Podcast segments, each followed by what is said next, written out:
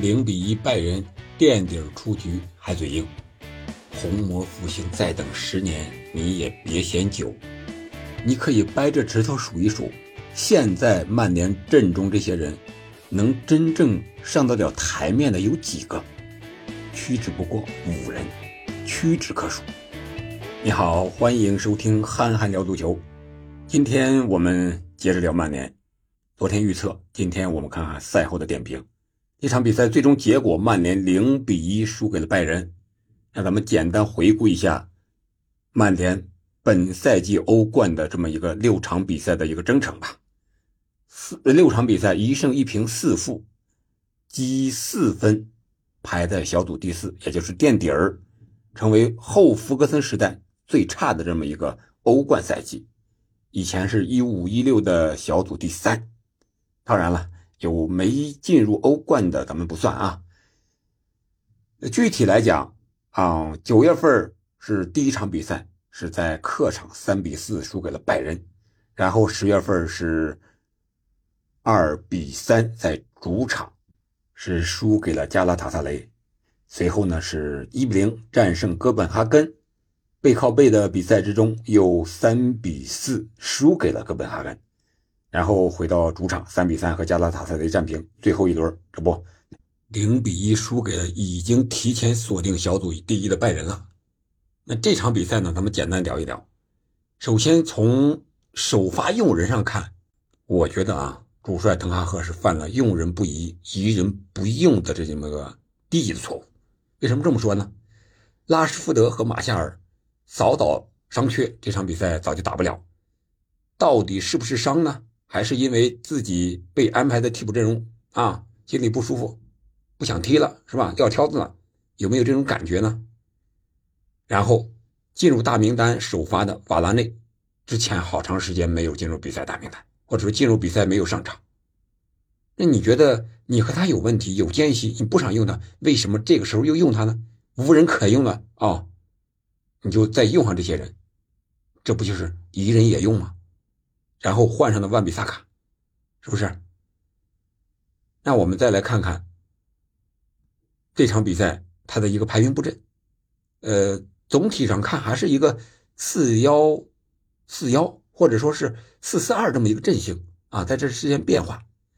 最大的一个特点呢，就是毕费他不是在前场组织进攻，而是到后腰这个位置来组织传球。我们都知道，B 费的最大特点是什么？是在前场那种临门最后一传的那个威胁传球，那是他的最大优势。到了最后场之后，一持球了，他离球门远了，他这种威胁球就体现不出来了。而麦克托米奈呢，是吧？实际上他这场比赛是一个前场的一个自由人，说是在后腰位置上，其实他更多的是考虑如何射门得分。到前场的机会比在后场拿球的机会还要多，所以说毕费无奈的就得经常回来拿球，这个可能是主帅的要求，但是也没有办法呀，因为麦克托米奈现在是队内的最佳射手，进了六个，哎呀，也可以想象一下，六个球是曼联队内的最佳射手，可见曼联现在的攻击力得有多么的差。然后从具体的战术上，我们可以看一下防守这一块，可以说边路、中路四处。跑风漏气呀！进球是从左路的一个界外球，然后倒倒倒倒到右路，再倒到中路完成进球。科曼致命一击，共花了二十八秒，十脚传球啊！最后凯恩那个外脚位的一拨啊，拨过了卢克肖和瓦拉内，直接科曼面对门将奥纳纳一脚轻松的打进啊！这脚球科曼进的是非常轻松。而在防守上，我们可以看到加大乔回防经常不到位，卢克肖呢在左后卫首发是非常难受，上也不是，下也不是，啊，回来也不是，进攻也不是，啊，尴尬啊。右边路安东尼今天表现还可以啊，防守上还是比较积极的，而且进攻上啊也有一些名场面。中路两个后卫是高大型的，瓦拉内和马奎尔，正面防守还可以，人家一打快和巧就不行了。萨内有这个中路的突破啊，造成了极大的威胁。这还是拜仁状态不好啊。萨内是吧？穆西亚拉，呃，感觉状态不是达到十分，最多是个六七成的感觉，啊，就把曼联的防线弄得七零八落。在进攻上，霍伊伦被于帕压制的可以说是一点便宜都占不到，除了下半场刚开场怼了那么一下，宣示一下主权，其他时间被于帕摁得死死的。我们看那个于帕当时防守拿球那种要吃人的眼神，我觉得霍伊伦在心理上也怵了。加纳乔依然是有勇无谋，想不起来他干了什么。有成功突破吗？有有威胁的传球吗？真的看不到，所以说现在想不起来了。右路的安东尼可以啊，有名场面穿裆金敏哉，对吧？还有个溜底线啊。当然啊，这个随后金敏哉也不是吃素的，在和安东尼的对抗之中，把安东尼直接给怼出了边线。毕费。更多的是回撤，中路没有创造力啊，没有想象力。一脚射正是谁？是卢克肖，一脚禁区外是远射，这就是曼联唯一的一脚射正。其他时候你看不到打身后呀，中路的直塞呀，呃，小组的配合呀，几乎没有。最后，马奎尔和卢克肖上半场先后受伤离场。哎，你想一想，是不是？又是一个赔了夫人又折兵的这么一个场面，这真是曼联中了最佳魔咒。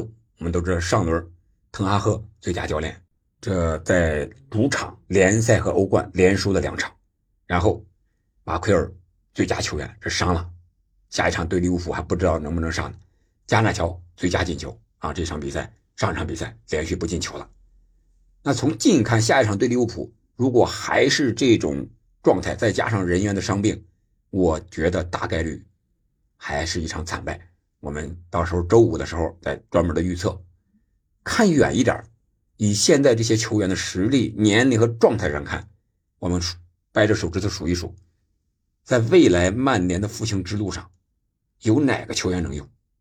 毕费三十来岁了，梅努这两场表现的不错，现在还不知道未来怎么样。姑且算他能用吧，年轻一点是吧？然后就是二十八岁的卢克肖，其他的你觉得谁还行？卡塞米罗老了吧，一天不如一天啊，现在也不顺心，估计要走。芒特来了之后一直没有看到希望，虽然穿的是七号。拉什福德现在踢球什么态度？积极吗？回防吗？进球吗？都没有。奥纳纳连球迷都觉得科曼那是最容易的一个进球啊，都觉得那个站位。为什么只有在开大脚的时候往前压呢？为什么守门的时候只在门线上死守呢？你觉得你还能用他吗？所以说这么想一想的话，曼联想要复兴至少十年，十年可能有点多，但是英超有个大数据的预测是吧？说是十年之后，曼联可能是下一个英超夺冠的一个球队了。如果以英超球冠作为啊英超夺冠作为曼联复兴的这么一个标准的话。我觉得十年还真不是特别长，你想一年你换那么两三个一流的球员，现在曼联队内有那么一流的球员不多了，除了刚来几个真不多了。然后把那些个高薪低能的混吃等死的所谓的毒瘤给彻底撤出，再捏合成新的整体，你这时候你还要考虑其他球队的竞争打压呀，是吧？人家也会买人，也会提升啊。也会投入啊，还得有一个铁腕治军、乱世敢用重点的这个管理人才，要么是你主帅，要么你是俱乐部的这个说了算的这么管理层的一个人，才有曼联随后的复兴。我是这么看的，你觉得呢？好了，今天就到这儿了，感谢您的收听，我们明天再见。